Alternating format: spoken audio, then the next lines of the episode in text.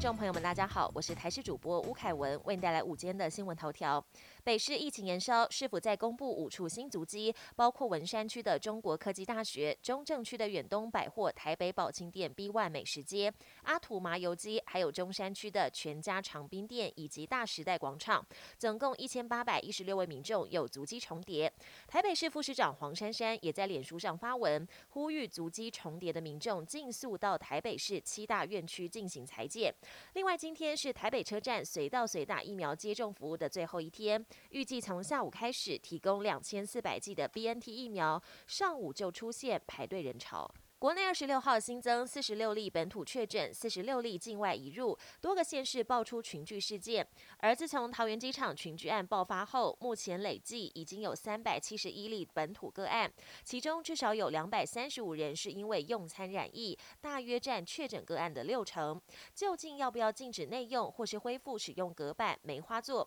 指挥官陈时中表示，要用不反对，但没有强制。有鉴于近期几起群聚案例都跟餐厅内用有很大的关联性，桃园市长郑文灿宣布防疫新措施，从一月二十九号起，桃园市餐厅内用座位减半，内用离开座位必须戴口罩，餐厅附设卡拉 OK 暂停开放。又有 BNT 疫苗到货，这批是由民间企业及团体采购一千五百万剂 BNT 疫苗中的最后一批，数量大约有九十一点五万剂。今天清晨六点二十九分，由华航载运抵达桃园机场。而昨天郭台铭也在脸书上表示，总计整体到货量会超过一千五百万剂，大约是一千五百二十万剂左右。如今捐赠已算圆满，对许多人表达由衷感谢。国际焦点，共机频频扰台，引起英。国国会议员关切，特别在国会质询首相强森。强森表示，中国空军闯入台湾的防空识别区，对于台海的和平与稳定没有帮助。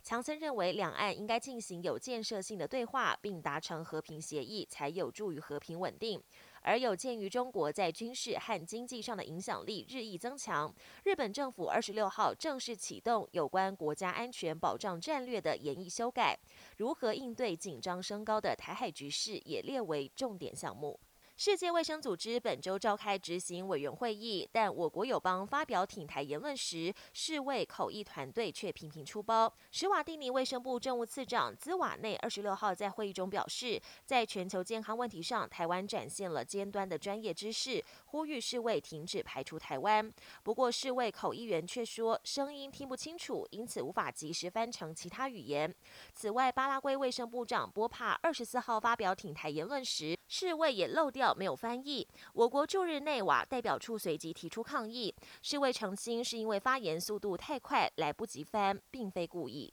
美国有一名等待换心的男子，因为担心新冠疫苗产生副作用而拒绝接种。结果，这名原本排在等待移植第一顺位的男子被医院从名单中剔除。院方表示，他们有既定的政策，病人拒打疫苗，染疫跟死亡的风险会很高。医院不愿将这些宝贵的器官堵在生存机会很渺茫的病患身上。